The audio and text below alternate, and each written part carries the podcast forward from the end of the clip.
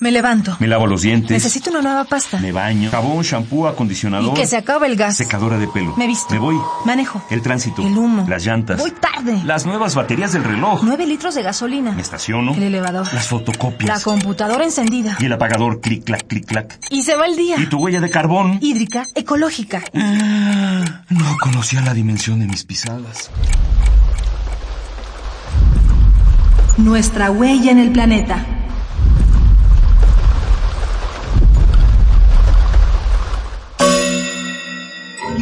Movilidad. Contaminantes de aquí para allá. Proaire. No circula. Y la calidad del aire que respiramos. Febrero de 1987. Decenas de aves aparecen muertas en diferentes zonas de la Ciudad de México. Plumas por doquier, picos, patas. Que no cunda el pánico. Aunque no se ha determinado la verdadera causa de muerte de aquellas aves, se cree que el incidente tiene que ver con los altísimos índices de contaminación atmosférica en el valle de Anáhuac. Han de ser los coches todos amontonados con sus humaredas de gases tóxicos.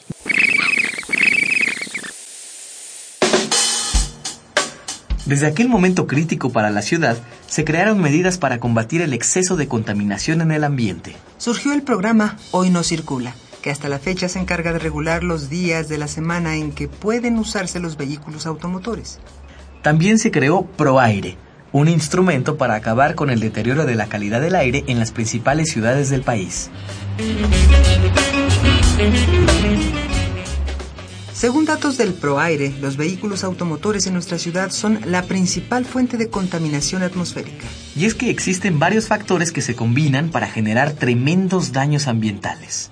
Entre ellos se encuentran la cantidad de vehículos, que ya supera los 3 millones de unidades, La expansión y la mala planeación de las ciudades. y el tránsito, que obliga a los usuarios a tener prendidos los motores en condiciones ineficientes, a veces durante horas y horas.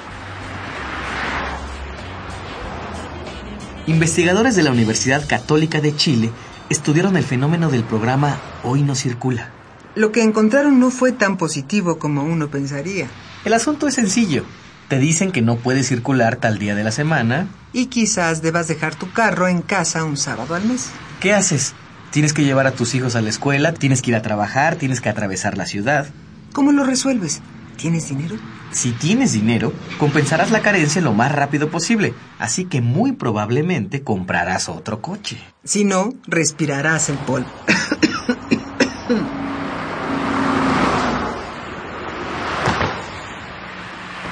Los investigadores chilenos descubrieron que el programa Hoy no circula incrementa el número de coches y por tanto el nivel de contaminación. A pesar de su éxito inicial, a largo plazo parece no haber logrado convencer a los conductores de cambiar sus coches por el transporte público para acabar con el tránsito y la contaminación. ¿Por qué pasa esto? ¿Qué es lo que tenemos que cambiar? De entrada, tenemos que hacer conciencia y usar menos nuestros vehículos. Necesitamos una buena organización y dignificación del transporte colectivo. Hay que invertir en serio en transporte público y ordenar la circulación de las vialidades. para así tener un sistema de movilidad ambientalmente sano.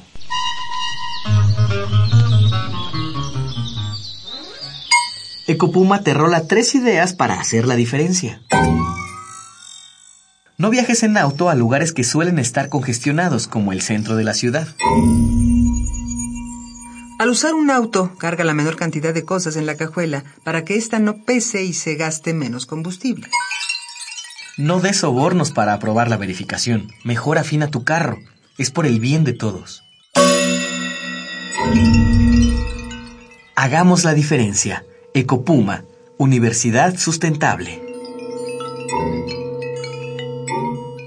Esto fue una coproducción del Puma, Programa Universitario de Medio Ambiente y Radio UNAM. Huella de carbono. Hídrica, ecológica. Huella humana. Pasos inmediatos. Nocivos. Indelebles. Estamos a tiempo de cambiar nuestra ruta. ¿Cuál es la dimensión de tus pisadas? Nuestra huella en el planeta.